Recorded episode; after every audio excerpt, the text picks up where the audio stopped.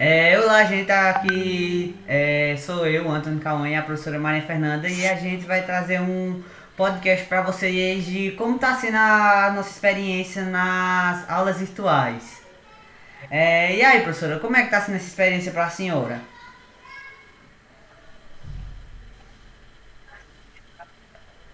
Ah, tá sendo bem diferente, assim, né? Porque a gente tá acostumado com a realidade presencial e com instrumentos presenciais que a gente usa, e a gente está acostumado a ver o aluno presencialmente, né? Até aquele contato físico e saber se o aluno está aprendendo ou não. É, virtualmente, a gente tem essa dificuldade de compreender o tanto que o aluno aprende e que ele está aprendendo, que ele está só abstraindo, fazendo demência. E também, para nós professores, montar todo é, esse ambiente de aula online, né? Porque a gente não é acostumado com isso, a gente é formado para dar aula presencial, não para dar aula online. E quando a gente é, vem em encontro a essa realidade, a gente surta um pouquinho, né? Fica, meu Deus, o que eu vou fazer? Google Meet, celular, computador e cenário e tudo mais. E às vezes é, é engraçado.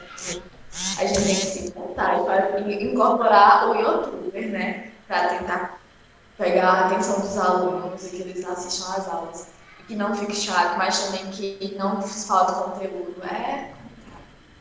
Acho assim, assim, uma experiência muito boa. Eu gosto.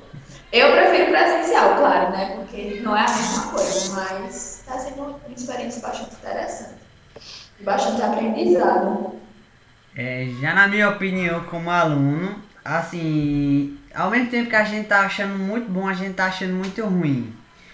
Porque o bom é o comodismo, que a gente não tem que sair de casa para ir para a escola assistir uma aula.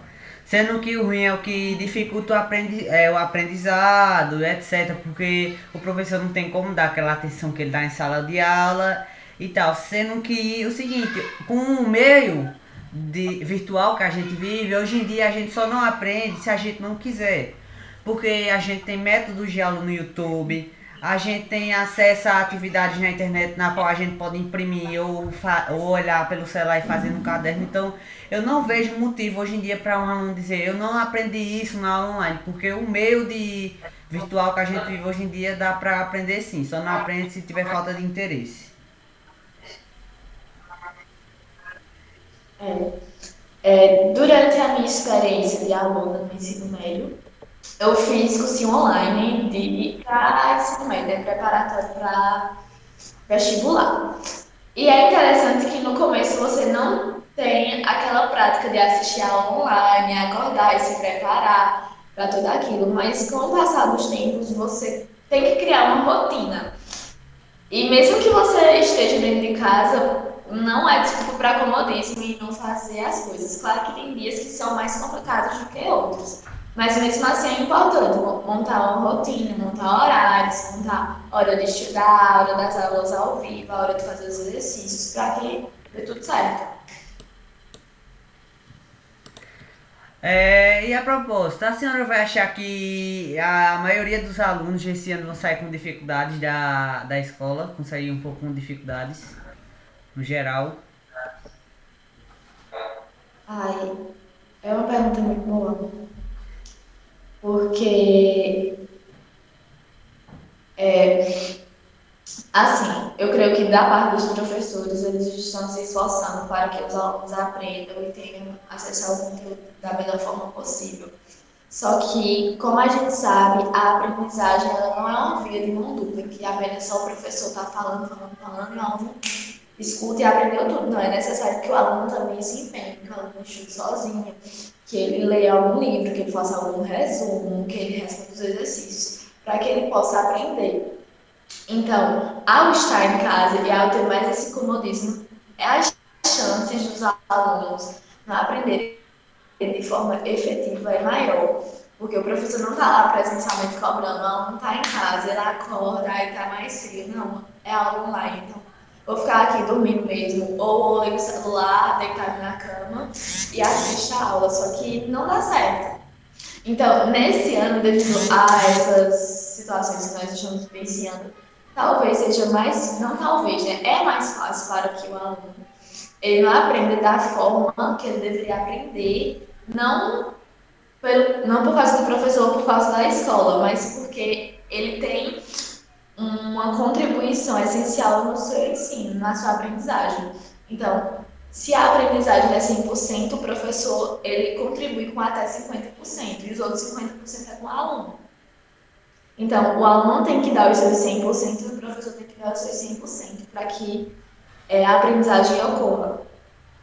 E quando o aluno ele não se empenha devido a esse comodismo, devido a horários diferentes e ter que se adaptar a essa nova situação, é, possa ter essas falhas na aprendizagem. E a senhora tem alguma pergunta para mim? Ah, sim, tenho bastante. Em relação é, é, às, atividades, às atividades online, você acha que os professores estão sobrecarregando os alunos ou os alunos não é, respondem ou não fazem algumas coisas porque eles estão se sentindo sobrecarregados. E eu também quero que você fale um pouco sobre a saúde emocional dos alunos. Como que os alunos se sentem é, nesse novo ambiente? Se eles se sentem bem, se eles se sentem pressionados, se eles se sentem ansiosos? Me diga.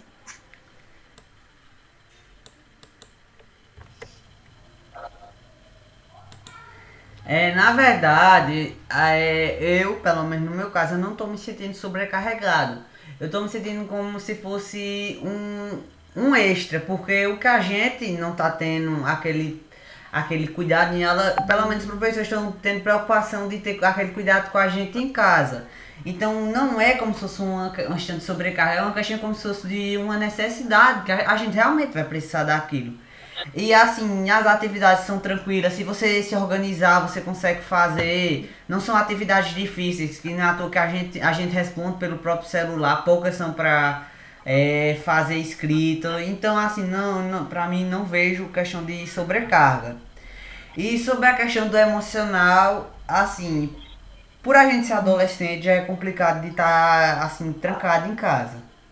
E ainda sem ter aquele convívio com, colega na, com os colegas da escola, que geralmente é muito saudável pra gente, a gente termina achando um pouco chato, um pouco entediante.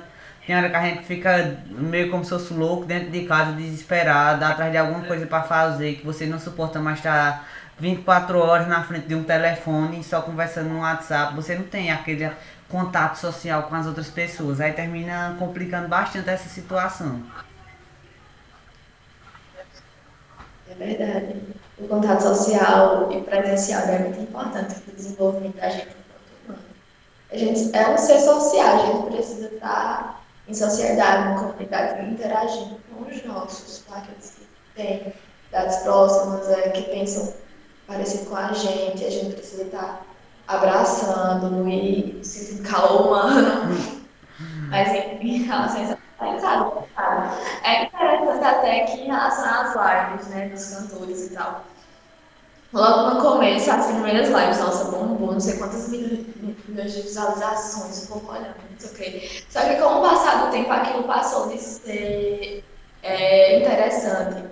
As pessoas começaram a perceber, nossa, é, eu tô assistindo a live aqui, mas eu tô sozinha dentro de casa, não tô sentindo aqui a emoção de estar no fogo do povo do mesmo jeito agindo ali. Às vezes o primeiro mês de aula online é muito animado, né? É uma novidade. Só que aí depois de um próximo mês, no mês seguinte, a gente já fica mais desanimado. E entrando nesse quesito de laje de cantores, o que me deixou mais triste nessa quarentena foi a questão do São João, né? Que a gente vai ter que passar esse tempo de festa preso dentro de casa, sem poder ir no meio da rua, bagunçar com o povo, dançar forró pra chegar em casa com calo nos dedos, aproveitar é, chega muito, é muito é. triste, velho. Você só ver aquele povo cantando, cantando e você olhar pro meio da rua e pensar, ah, como eu queria que aqui tivesse cheio de fogueira hoje. Eita, tão bom. Sem quadrilha na escola, eita. É triste mesmo, professora.